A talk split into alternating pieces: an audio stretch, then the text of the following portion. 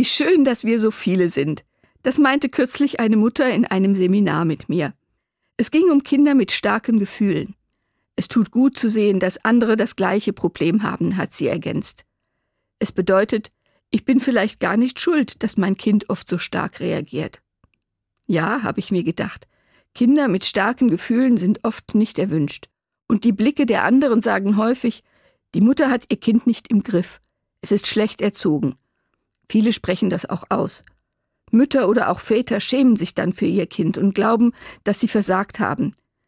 Kinder, die sich intensiv freuen können, mögen die meisten Menschen. Nur die negativen Gefühle, die Wut, den Ärger, die Angst, die möchten viele Menschen nicht erleben. Dabei sind gerade diese Gefühle eigentlich die wichtigsten. Sie zeigen uns nämlich, hier stimmt etwas nicht, hier muss sich etwas ändern. Aber genau deshalb machen diese Gefühle auch Stress, denn nicht immer können wir etwas tun. Eines dieser gefühlsstarken Kinder hat neulich eine halbe Stunde geweint, weil das Jesuskind kein schönes Babybettchen hatte, sondern in einem kalten Stall in einer Krippe gelegen hat. Das Kind war sehr, sehr enttäuscht.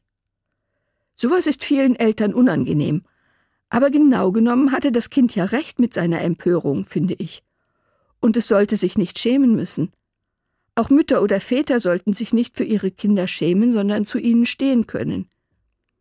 Jesus hat sicher gewusst, was er meinte, als er gesagt hat, wenn ihr nicht werdet wie die Kinder, werdet ihr keinen Eingang in das Himmelreich finden. Ich verstehe das auch als einen Aufruf. Seid unmittelbar, seid echt, verstellt euch nicht, sondern steht zu euren Gefühlen, auch und gerade wenn sie stark sind.